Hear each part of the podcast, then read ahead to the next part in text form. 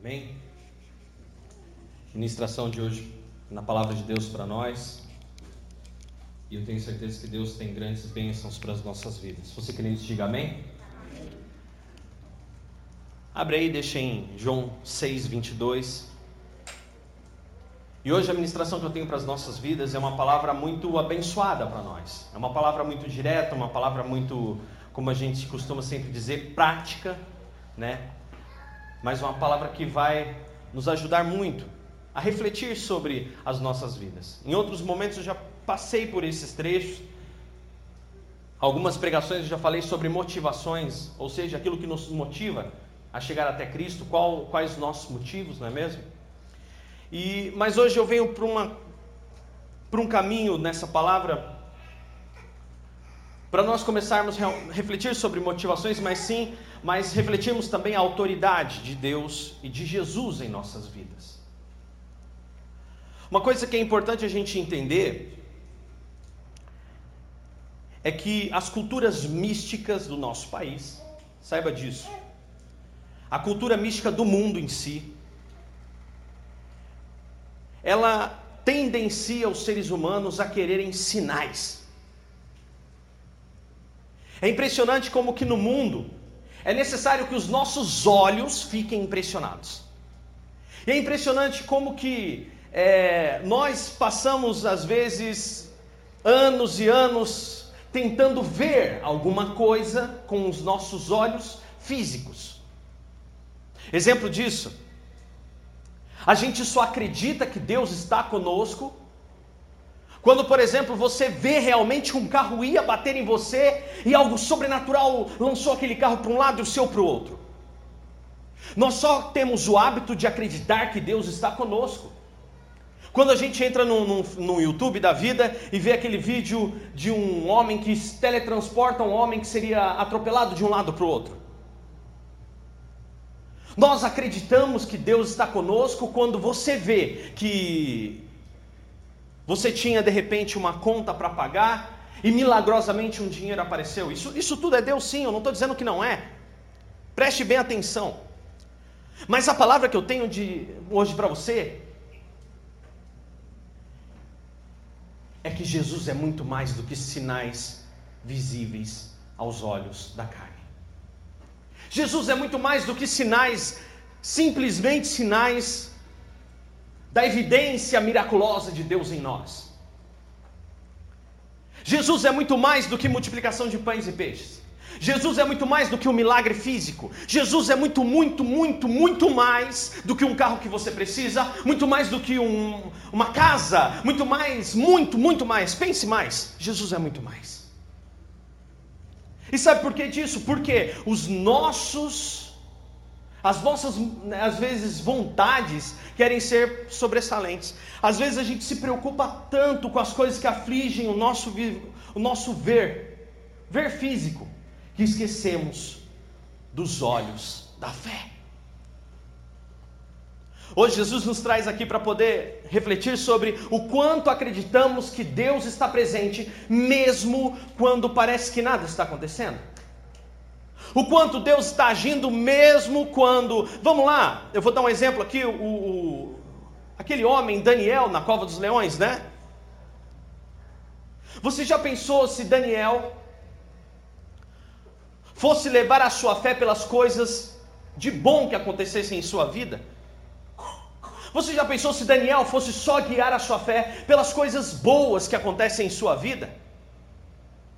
Sabe o que teria acontecido com Daniel? Daniel, se ele tivesse levado as coisas somente para as coisas boas que acontecem em sua vida, que Deus é presente só quando as coisas boas acontecem, Daniel então teria abandonado sua fé quando foi levado para a Babilônia. Eu não digo nem naquele, naquela cova ainda, não, não, não é isso. Daniel se vê naquela situação, você sabe quando lá no livro de Jeremias, Jeremias vinha falando sobre uma invasão babilônica. O profeta Jeremias vinha dizendo para o rei de Israel: Olha, mude, porque os babilônios vão invadir essa terra. E as pessoas não estavam nem aí. E aí? E aí diz que o rei da Babilônia invade e uma das estratégias do rei Nabucodonosor era pegar nobres, de cada nação que ele invadia era pegar sábios, magos, feiticeiros e o que quer que seja e levar, inclusive, a realeza para a Babilônia. Para quê? Porque o rei Nabucodonosor sabia que a cultura de um povo sendo absorvida era muito mais vantajosa do que simplesmente um povo capturado. E no meio dessa invasão e dessa bagunça e dessa destruição, quem estava lá? Sendo deportado para a Babilônia, tirado da sua casa, tirado da sua família, levado cativo. Daniel.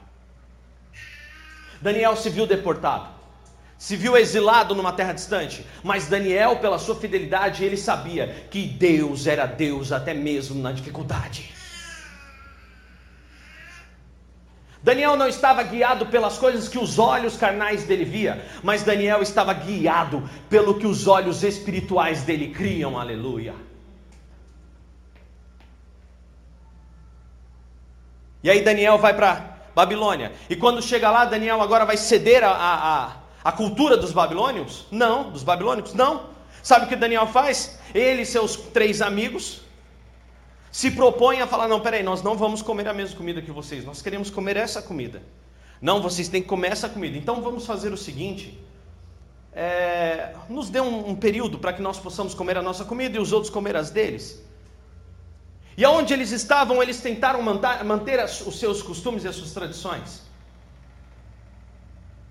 E aí o que, que aconteceu? No final daquele período em que eles se mantiveram comendo aquilo que eles já estavam acostumados, eles estavam em melhor condição física, mental, emocional do que todo o restante daqueles que foram levados. Então eles alcançaram destaque. Então depois do problema vem uma bonança. Os três amigos de Daniel são lançados numa fornalha de fogo ardente, caluniados, mentidos, enganados, perseguidos. Se os três amigos de Daniel não tivessem a sua fé firmada num Deus invisível, se os três amigos de Daniel não estivessem realmente crendo que Deus é um Deus até no, no, no, no momento da dificuldade, sabe o que iria acontecer? Aqueles três homens, eles iriam abandonar o seu Deus quando eles estavam à porta da fornalha. Se eles acreditassem em Deus somente pelas coisas que acontecem, o que o meu olho vê, Aqueles três homens teriam abandonado, porque quando eles vissem a dificuldade, sabe o que eles fariam? Eles iam virar e falar assim: Ah, Deus já nos esqueceu. E na verdade eles não fazem isso. Eles, na verdade, acreditam até o último segundo. Eles não abandonam a sua fé. Eles não abandonam ao Deus que eles servem. Eles não desistem de ser quem eles são, porque o Deus que eles serviam, sabe onde esse Deus estava? Esse Deus não estava nas roupas. Esse Deus não estava num ritual que aqueles povos faziam. Aquele Deus que Sadraque, Mesaque e Abednego serviam, não era um Deus que estava num livro dentro de um templo na mão dos fariseus. Aqueles homens tinham Deus dentro de si. Aleluia. Eles tinham um Deus dentro deles, e esse Deus mudava a forma como eles comiam, mudava a forma como eles pensavam, mudava a forma como eles educavam seus filhos, mudava a forma como eles se relacionavam com o próprio Nabucodonosor. Um Deus tão vivente na vida deles, que nenhuma dificuldade seria capaz de dizer para eles: Olha, seu Deus esqueceu de você. Não, ele não esqueceu de mim, porque é impossível um Deus que habita dentro de nós se esquecer daqueles que ama. Aleluia. Ele habita em nós. E aí? Foram para a fornalha e o quarto homem estava lá. E Deus foi vencedor na vida daqueles homens. E Daniel, Daniel então ele se vê ali caluniado, mentido, enganado, subjulgado, criado um, um decreto para poder destruir a vida de Daniel. Daniel, que era homem de confiança do rei, o rei ficou muito amargurado. O rei ficou dolorido, com o coração partido, ao ver que Daniel ia ser lançado na cova dos leões, mas o rei não podia fazer nada. Um selo de rei não podia voltar atrás.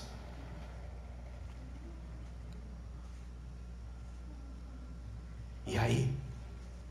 E aí que Daniel vai para a cova dos leões?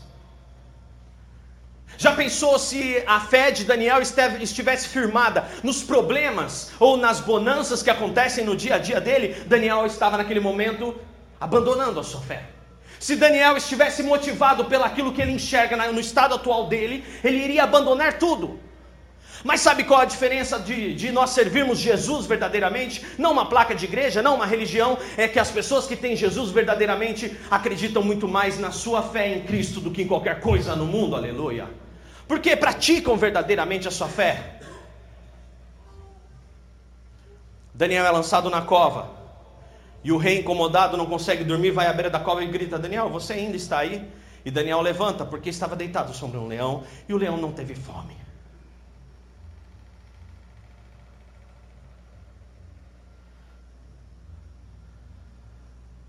Hoje, na palavra de Deus, em João 6 e 22, Jesus tinha acabado de fazer uma multiplicação de pães e peixes.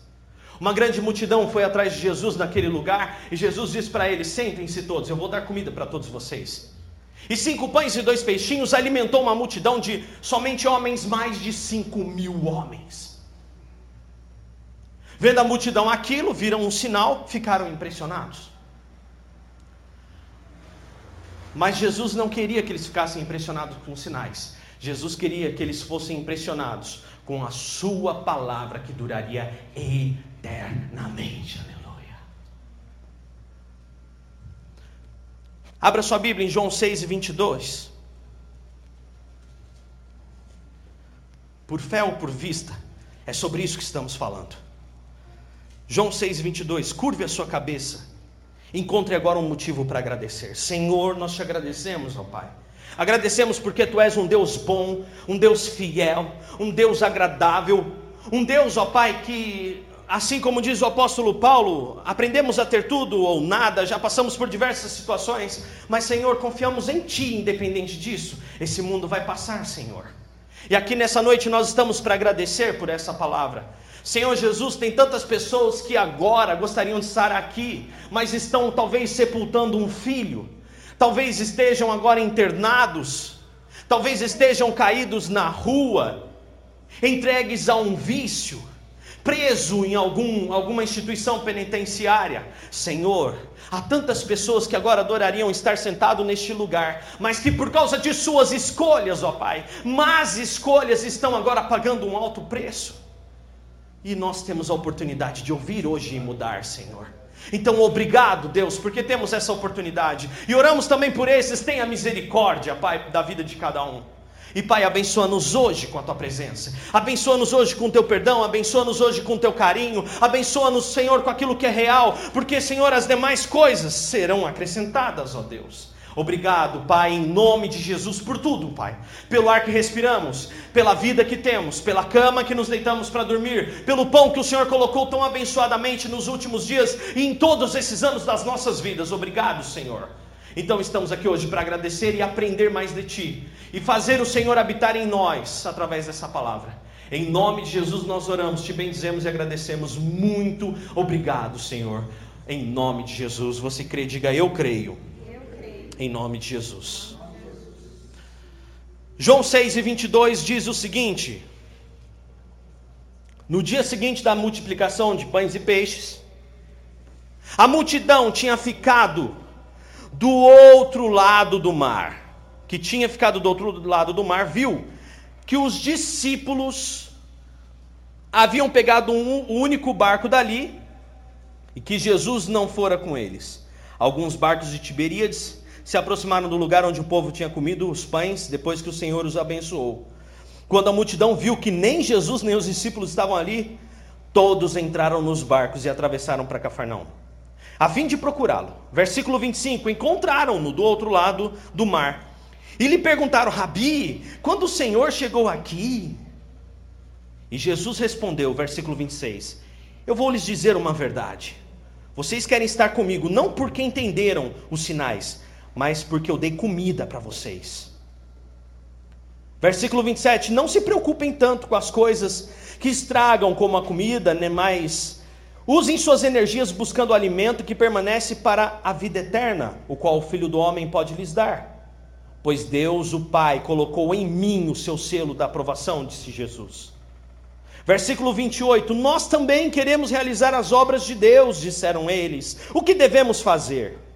Jesus disse para aquelas pessoas: Essa é a única obra que Deus quer que vocês façam e quer de vocês. Creiam naquele que Ele enviou. E eles responderam, versículo 30. Se deseja que creiamos no Senhor, então mostre-nos um sinal. o que o Senhor pode fazer? Afinal, nossos antepassados comeram maná do deserto. As Escrituras dizem: Moisés lhes deu de comer pão do céu.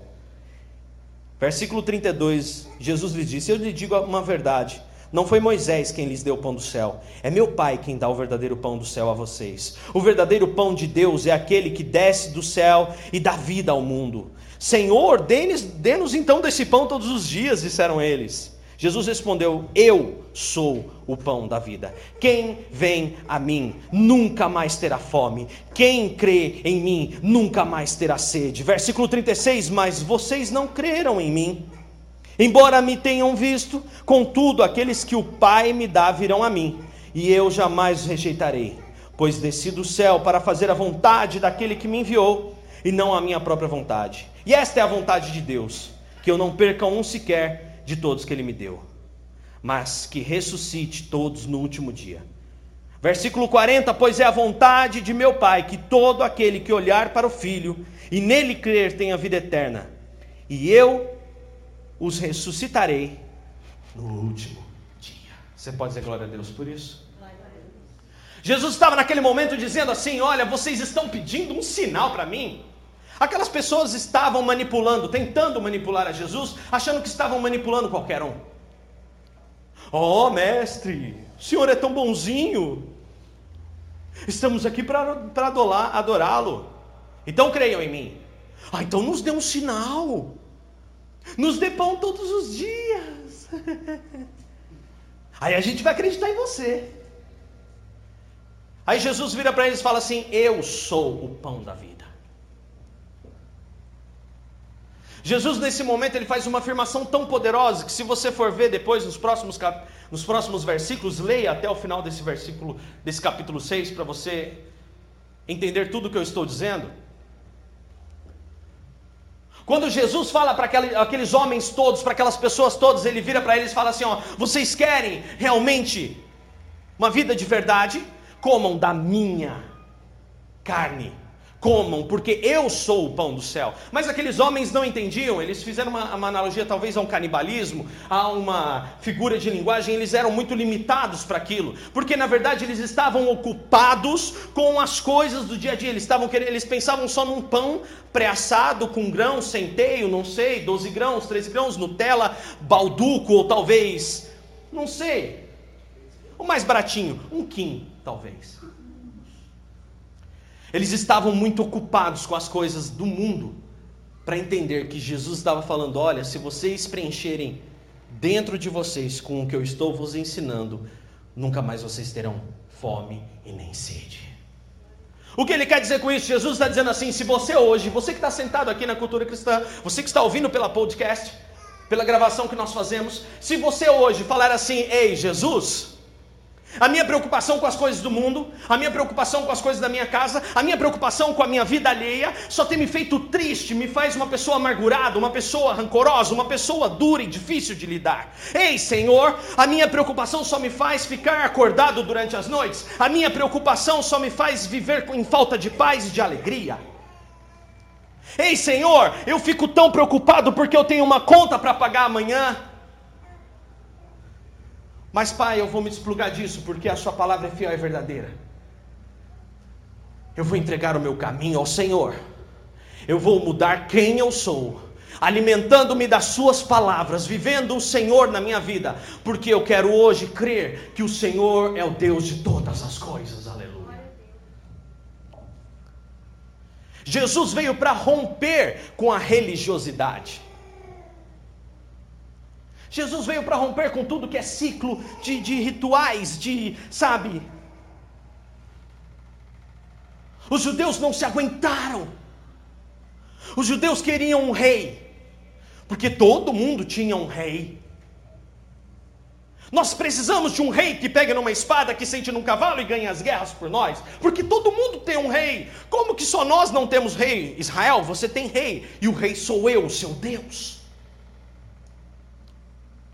Mas não, eles queriam um rei sentado num cavalo. E Deus falou claramente através do profeta Samuel: Vocês querem mesmo ser como o restante dos povos? Vocês querem mesmo ser como essa gente?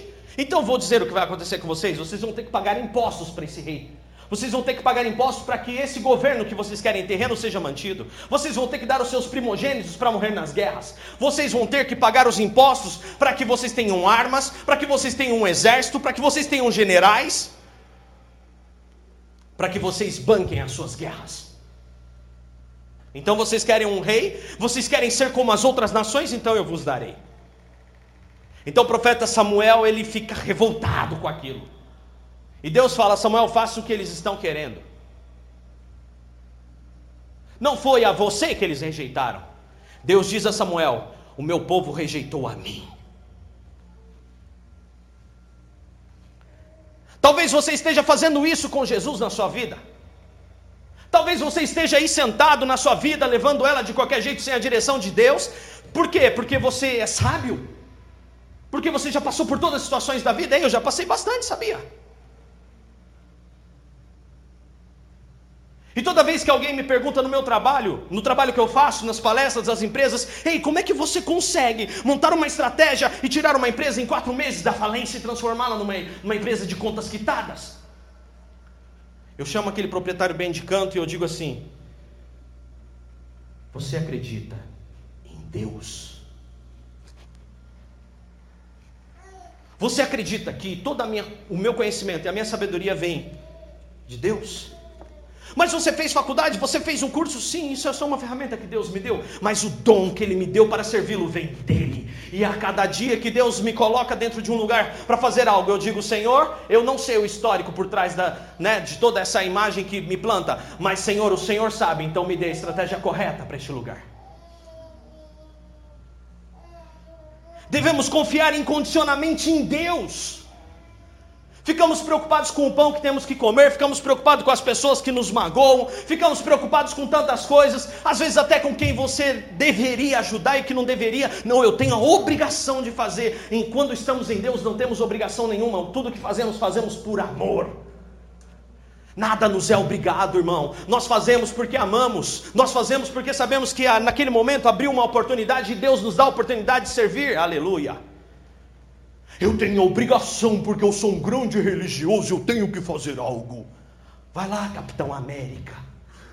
Salvar o planeta e arrebentar sua família. Aí você ganha o planeta e perde sua família. Perde a você. Confie antes de mais nada em Jesus e nos dons que Ele te deu. Confie antes de mais nada nas oportunidades que você está tendo agora para mudar. Aleluia. Confie antes de mais nada que você está aqui para ajudar as pessoas que estão no teu caminho. Que Deus está colocando até você. Confie que tudo está no controle de Deus. Algumas pessoas às vezes me falam assim: Nossa, Dani, como é que você faz para viver tão tranquilamente? Domínio eu domino o meu eu humano, eu entrego as circunstâncias na mão de Deus e eu faço provas com Deus. Provas de que tipo? Não é prova que eu fico provocando Deus, não. Eu simplesmente eu chego para Deus faço o que a Bíblia fala. Descanse no Senhor e Ele vai colocar no seu caminho. Está escrito lá que vai vir até você, as coisas virão até você, o que tem que acontecer vem até você. O que é para ser, será, irmão. Existe uma palavra libanesa, maktub, está escrito. Está escrito, irmão, vai acontecer. E aí? Ficamos muito preocupados com o que vemos. Ficamos muito impressionados com as circunstâncias que nos rodeiam. Nossa perda de status, o medo de ser uma pessoa mais humilde, o medo de sermos pessoas mais dominadas, mais, mais simples. A Bíblia fala: sejam simples como a pomba. Esperto como uma serpente. Ser esperto como uma serpente é você ter visão ao seu redor para saber, e isso não provém de Deus. Ou, e eu não vou entrar nessa porque isso não provém de Deus, esses sinais não provêm de Deus. Ainda estudamos na terça-feira aqui a quantia de enganadores, mentirosos, calhordas que tem surgido na internet ensinado besteiras e baboseiras, se dizendo em nome de Deus. Você vê aqui que esse bando de aproveitadores vem usar a palavra de Deus contra Jesus. Oh, faça sinais como Deus, como fez por intermédio de Moisés. Foi o meu pai quem deu comida a vocês, não foi Moisés. E hoje o meu pai dá comida para vocês novamente, e essa comida sou eu. Entenda uma coisa: as pessoas, quando querem enganar, Satanás está usando uma estratégia muito forte. Ele quer dividir a igreja. Ele não quer que você sente aqui e ouça. Ele não quer. Ele quer você na internet, assistindo culto, achando que você está sendo alimentado. Onde na igreja primitiva está escrito lá: comunhão. E tinham tudo em comum. Satanás não quer um mundo de raízes, Satanás quer um mundo superficial. Eu me lembro quando eu trouxe uma pessoa para vir ministrar na nossa igreja, num determinado evento, e eu sempre fui muito criterioso. Sempre parei, será que essa pessoa realmente está trazendo a palavra de Deus para as pessoas? Será que isso que eles estão falando é verdade? E aí eu entrei em contato com algumas pessoas e falei: olha, você conhece a vida pessoal dessa pessoa? Conhecemos. E realmente são pessoas abençoadas por Deus. Os pais na igreja, família abençoada, não se tem escândalo no meio deles. Pessoas trabalhadoras que acordam todos os dias, ganham o seu pão honestamente e vivem a palavra com simplicidade, não ostentam seus bens. E realmente têm um trabalho onde todos os filhos estão na casa do Senhor, servindo fielmente a Ele. Pode convidar que é de confiança. Falei, legal. Sabe por que, que eu faço isso, irmão? Porque a internet está cheia de lixo. Cara que sobe no púlpito, domina eloquentemente uma teologia, uma hermenêutica, uma homilética, que ensinam aí nas escolas de teologia. E a pessoa está com a vida podre. Não se jorra água doce e água amarga da mesma fonte. Não se jorra água doce e água amarga da mesma fonte. Quem você está ouvindo? Preste bem atenção: os discípulos ouviam a Jesus. E aí Jesus chega com uma palavra dolorosa para eles e fala: Olha, vocês têm que crer em mim. Eu sou a salvação do mundo. Eu sou o caminho, a verdade e a vida. Quem aquele que não comer e beber do meu sangue, quem não comer da minha carne, quem não beber do meu sangue, não tem parte comigo. E aí os fariseus, oh, peraí, você está dizendo que você, sim, eu sou o filho de Deus. Como que vocês não creram ainda nisso? Aí sabe o que aconteceu? O povo ficou escandaloso, ficou escandalizadinho. O povo ficou mimizinho, sabe? Ai, não falou o que eu queria, não deu a comida nem o sinal que eu pedi. E diz que naquele dia muitos discípulos de Jesus foram embora e largaram ele sozinho. Muitos irmãos, muitos, não foram poucos, a maioria foi embora.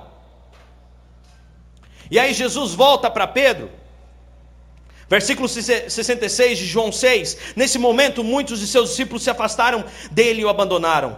Versículo 67, então Jesus se voltou para os doze e perguntou: Vocês também querem ir embora?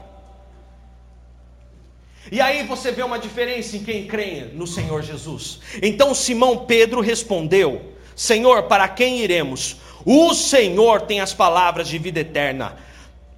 Nós cremos e sabemos que o Senhor é o Cristo, o Santo de Deus. Aleluia. Se Jesus, que era Jesus, irmão, não estava preocupado com quantia, se Jesus, que era Jesus, não estava preocupado com os resultados visuais daquela obra, por que eu, por que você devemos ficar, irmão? Não devemos nos cansar de convidar pessoas para vir aqui, sim. Não devemos nos cansar de convidar pessoas para sentar aqui e ficarem absurdamente estarrecidas com as pregações que ministramos neste lugar. Não devemos deixar de convidar pessoas, porque não estamos pregando a mentira, estamos pregando a verdade, irmãos, aleluia. Que Jesus não é o Deus que veio para poder simplesmente te dar um carro, uma casa, uma boa saúde, um bom emprego. Não é por isso que estamos aqui, estamos aqui porque somos pecadores, aleluia. Porque naquela cruz Jesus morreu para dar a vida por nós, porque nós somos pecadores e todos os dias pecamos e precisamos levantar as nossas mãos e dizer: Ei Senhor, pequei, e Senhor Jesus, pequei contra ti, por isso me perdoa no teu sangue vertido naquela cruz, aleluia. Nós estamos aqui porque somos pecadores, não estamos aqui por causa de dinheiro, estamos aqui porque nós precisamos andar em unidade, aleluia. Estamos aqui porque Jesus é o Deus das nossas vidas, e é assim que nós vivemos. Não é pelo dinheiro, não é pelas, pelos dogmas, não é por nada disso. Estamos aqui porque queremos educar nossas crianças no caminho dos céus. Estamos aqui porque queremos levar os nossos filhos para o reino de Deus, aleluia. Porque nós queremos realmente que Jesus venha sobre essa nação e que acabe com toda mentira, e que acabe com todo engano, que a nossa vida não é dinheiro, não é nada disso, mas porque o Senhor morreu naquela cruz e nós hoje somos lavados nesse sangue, aleluia. Porque a nossa empresa prega a verdade. Porque quando cortamos um cabelo, cortamos com honestidade, pintamos uma unha, pintamos com honestidade. Se fazemos uma empresa, fazemos essa empresa com honestidade. E por quê? Porque Jesus está em nós e perdoa os nossos pecados todos os dias. Aleluia. Somos perdoados, somos livres, somos transformados. E é assim que nós vivemos. Jesus falou: querem ter parte comigo com o reino dos céus? Comam e bebam da minha carne e do meu sangue. Querem ter parte comigo? Então bebam do meu sangue. Aprendam comigo que sou manso e humilde de coração, e eu vou trazer paz para os seus corações. É disso que Jesus, Ele quer de nós. Ele quer a gente educando os nossos filhos, tratando os nossos clientes. Quando temos uma casa para apresentar, como é no ramo do Murilo, apresentamos a melhor casa. Falemos a verdade. Quando trabalhamos onde quer que trabalhamos, nós fazemos isso com o coração em paz, porque sabemos que Deus está ali nos usando. E aquela pessoa que está na nossa frente, a qualquer momento pode falar para você: Eu estou cansado dos meus pecados. As igrejas não pregam mais o pecado. As pessoas não fazem mais referência que nós somos pecadores, irmãos. E Jesus, quando veio a este mundo, ele falou, ele falou claramente: olha, cuidado com os desejos de vocês.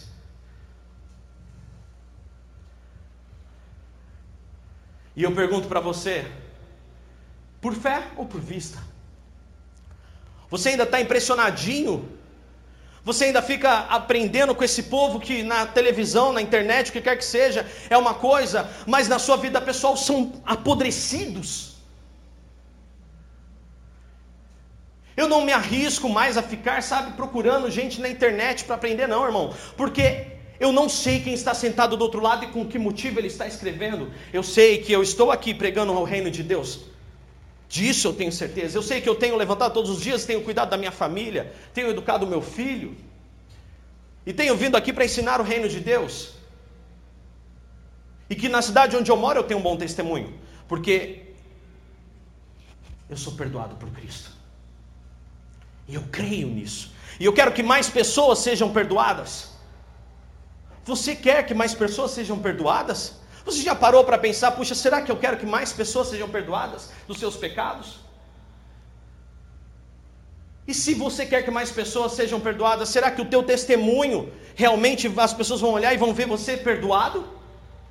Você se sente hoje perdoado?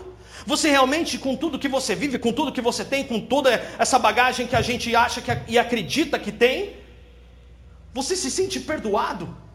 Quem é perdoado se sente em paz. Quem é perdoado é humilde. Quem é perdoado não tem pressa. Quem é perdoado não anda aflito. Quem é perdoado só sabe de uma coisa: que cada segundo que acontece em sua vida está sendo um grande propósito para que alguém mais seja alcançado por esse perdão grandioso de Jesus.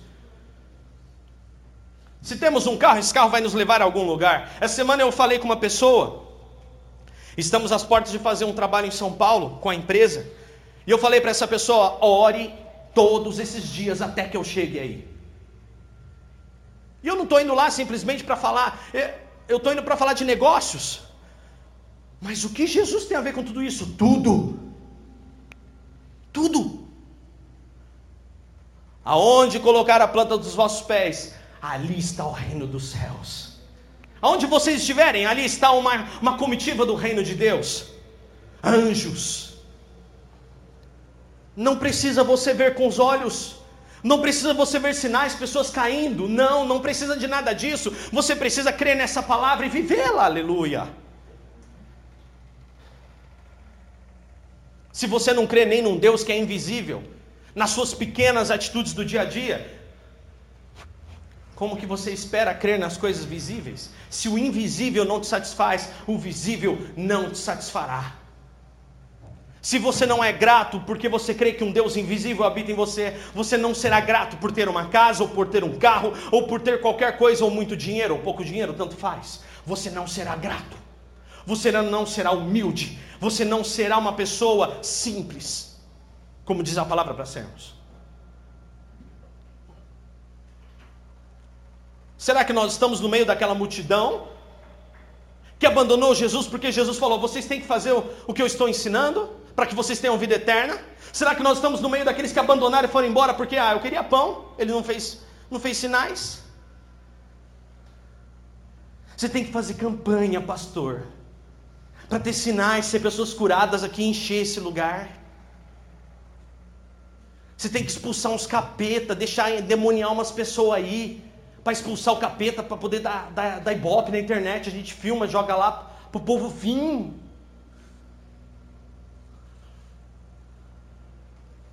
Não. Nós temos que pregar a palavra. E o Espírito Santo vai agir na vida de cada um. Aleluia. A coisa que eu mais torço na sua vida hoje é que essas palavras te convençam. De que a forma como vocês estão vivendo, às vezes, não uma área só, mas aí eu pergunto para você: que áreas que Jesus pode entrar na sua vida, você que está aqui hoje?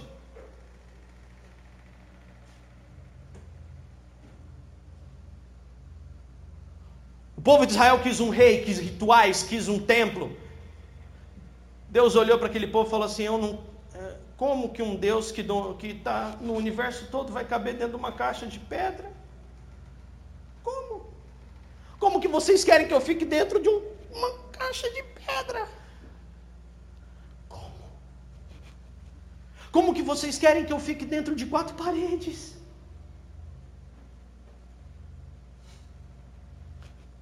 Adianta, Deus literalmente não ia adiantar nada falar para aquele povo não fazer. Eles fizeram mesmo assim.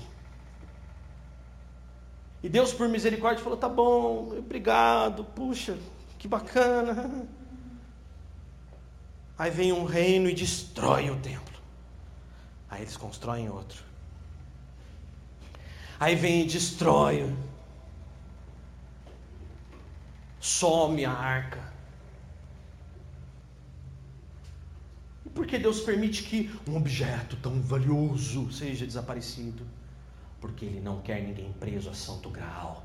Porque Ele não quer ninguém preso a dogmas, a religiões. Ele quer que as pessoas peguem essa palavra e coloquem dentro de si e que essa palavra dentro de si frutifique. Porque nós somos o templo da habitação de Deus, aleluia. Um filme muito impressionante que eu assisti, o livro de Eli, Aquele homem andava com uma Bíblia em braille e lia aquela Bíblia todos os dias e fazia orações. Um homem muito fiel e religioso. Um belo dia alguém rouba aquele, aquele livro, porque é a última, eh, na história do filme é, é a última Bíblia que existia no mundo. E pessoas que queriam ter o poder daquela humanidade depois de um, um evento né, catastrófico da Terra, sabiam que ter aquela Bíblia, ter um, um, um ritual religioso, era um caminho para que eles pudessem dominar a humanidade.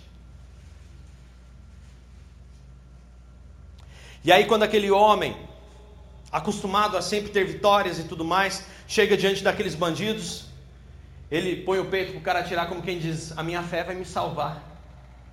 Pode atirar que não vai pegar em mim, porque em tantas vezes atiraram e não pegou. E naquele instante o cara ele recebe o tiro e ele não acredita que aquele tiro pegou nele. Por quê? Porque ele achava que a sua religião o protegia. Ele achava que ler aquele livrinho todos os dias o protegeria. Que uma missão religiosa iria o proteger. E aí, quando ele cai em si, ele olha para tudo isso e ele, ele fala uma frase. O Denzel Washington, que é o, o, o, ator desse filme, ele fala uma frase muito impactante. Ele fala uma frase que é semelhante a isso, não lembro exatamente a frase, mas ele diz assim: Há tanto tempo lendo isso eu não tinha de fato aprendido o que realmente significava. Grande problema de pessoas religiosas é que quando algo ruim acontece, ele acha que toda a sua religiosidade, os seus sacramentos irão protegê-lo. E não vai. Se Daniel fosse um religioso, ele acharia que a cova era a inexistência de Deus, ou que algo está errado. Sadraque, Mesaque e Abednego ia falar: Poxa, fazemos todos os rituais e não sei o que, papapá. José, um dia depois de sonhar, é lançado num buraco para morrer. Ele, ele, se ele fosse um religioso, ele ia falar: Que besteira. O problema de pessoas religiosas é que estão muito mais ligadas ao culto religioso do que o culto racional, do que a adoração em espírito e em verdade. Na rua, levantando-se daqui e indo para sua casa, sendo quem você é, porque quem você é está refletindo se Jesus está ou não em você. Na sua forma de falar, na sua forma de agir, na sua forma de pensar, naquilo que você fica pensando dos outros, sabe? É nisso que Deus está. É esse o grande milagre invisível que Ele quer fazer hoje em nós. Precisamos comer do pão da vida, beber da água e do sangue que ele nos promove. Termos o Espírito em nós, irmãos, dá trabalho. Que trabalho é esse? O trabalho de buscar essa palavra e ser guiado por ele, praticar isso, negar a nossa cultura humana, a nossa cultura terrena, porque se há algo bom vai estar aqui dentro. Se algo bom vai estar ali, mas não, não esteja ali simplesmente, ai, porque o pastor falou. Meu povo perece por falta de conhecimento. Conhecereis a verdade e a verdade vos libertará. Olha essa palavra, conhecimento. Você conhece uma pessoa? Conheço. O quanto você convive com ela? Ah, eu vejo ela uma vez por semana. Então, desculpa, você não conhece essa pessoa. Conhecer alguém é andar com ela todos os dias. Eu posso dizer, conheço meu filho porque eu vivo com ele todos os dias. Posso dizer, conheço minha esposa, porque convivo com ela todos os dias. Posso dizer, conheço muitos de vocês, porque já caminho há muitos anos com vocês, então vejo-os praticamente todos os dias. Agora, eu não posso dizer que conheço alguém que eu simplesmente vejo passar na rua, ou eu assisti uma vez na televisão, ou porque eu vi um, um, um artigo que eu achei bonitinho na internet. Assim é com Jesus. Eu não posso dizer que conheço Jesus se eu não ando com Ele todos os dias? Pastor, o que é andar com Jesus? É colocar em prática o que você está aprendendo aqui hoje. É se arrepender. É pedir perdão e falar assim: Senhor, eu me arrependo. Puxa, eu errei, eu errei, eu errei, eu errei, eu errei, mas agora eu quero acertar. E eu preciso dessa palavra para mim. Eu quero beber do teu sangue. Eu quero comer da tua carne. Eu quero ter parte contigo. Eu quero aprender com o Senhor. Eu quero aceitar aquele sacrifício na cruz pela minha vida. Você tem vivido por vista, pelas coisas que você está vendo acontecer ao seu redor, te impressiona muito mais, ou você tem vivido por fé? O quanto o teu conhecimento tem te levado a ter fé, a mudar quem você é. Fique em pé. Aleluia.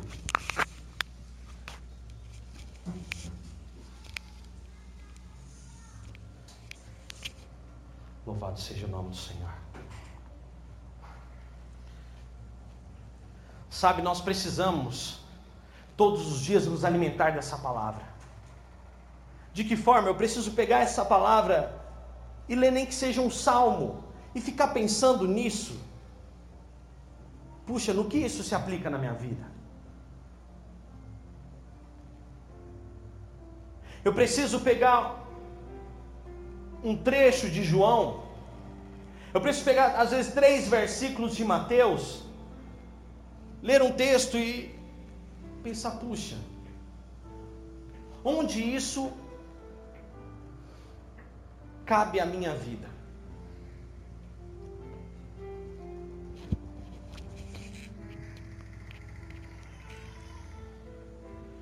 Onde que tudo isso se enquadra? Praticar isso.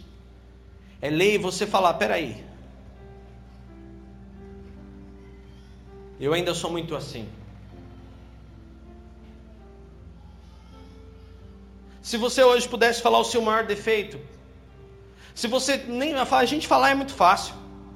Será que você teria coragem de perguntar para duas ou três pessoas que convivem com você assim: "Ei, me diga, por favor, quais os meus três maiores defeitos?" Será que você estaria disposto a ouvir? Eu desafio você a fazer isso hoje. Desafio você a mandar para alguma pessoa escrito assim: olha, eu ouvi uma ministração hoje do Daniel e ele nos lançou um desafio para mandar para duas ou três pessoas próximas que me conhecem, que convivem comigo ou convivem, me conhecem há alguns anos já. E ele desafiou que eu nessa que eu perguntasse para você e que você me dissesse quais são os meus três maiores defeitos. Eu lanço esse desafio para você, para que você hoje mande essa mensagem a alguém e pergunte: quais os meus três maiores defeitos? Será que nós estamos prontos para ouvir? Dani, por que isso? Porque daí você vai começar a se olhar e ver que realmente o que as pessoas estão vendo em você. Será que isso tem glorificado a Cristo? Será que eu tenho comido desse pão, bebido desse, desse sangue? Será que eu tenho parte de comunhão com Deus? Ou será que é tudo uma questão de religião? Vamos orar ao Senhor. Senhor, aqui nós hoje aprendemos de Ti. E Pai, vimos aquela multidão que só queria comer, queria beber, só queria as coisas dessa terra. Queriam simplesmente as soluções deste mundo, mas eles não estavam preocupados com seus pecados. Talvez, pai, nós estejamos assim em alguma área da nossa vida. Estamos talvez preocupados com a solução de um problema. Estamos talvez mais e nós, Senhor. Estamos tão preocupados com a conta que temos para pagar que esquecemos que quem nós somos, que reflete a tua glória, é muito mais importante. Porque essa pessoa, Pai, vai impactar em todos os resultados da nossa vida, Pai, porque realmente, Senhor Jesus, o Senhor estará em nós, agindo em nós. Senhor, perdoa se às vezes não damos a condução das nossas vidas em tuas mãos. Perdoa se às vezes não temos fé. Perdoa se às vezes não temos a certeza do Senhor, ó Pai. E Deus, em nome de Jesus, eu peço a Ti, Jesus, que o Senhor venha hoje sobre nós. Venha derramando sobre nós o Teu Santo Espírito. Pai, eu peço a Ti que não esqueça de nós. Senhor Jesus, que se algumas coisas acontecem para nos conduzir, para nos modificar, se algumas coisas acontecem, Pai, para realmente, Senhor, nos corrigir de algo, se algo dá errado, para que nós possamos refletir sobre nossas atitudes, se às vezes escutamos palavras duras, para que nós possamos repensar e refletir sobre aquilo que temos feito, Pai, obrigado. Obrigado, Senhor, porque sabemos que dependemos de Ti. Obrigado, Senhor, porque a correção quer dizer ainda que o Senhor tem esperança em nós, ó Pai. Que o Senhor não abandonou as nossas vidas aos nossos próprios desejos, mas o Senhor nos ama e o Senhor corrige a quem o Senhor ama. Pai, reveste-nos do teu espírito, reveste-nos de força agora. Não queremos ser crentes místicos, não, não queremos. Queremos ser crentes firmados na palavra, aqueles que creem que tudo está no teu domínio e no teu controle. Pai, colocamos nossa vida em tuas mãos, descansamos no poder do teu Santo Espírito e glorificamos ao Senhor por tudo aquilo que somos e aquilo que temos.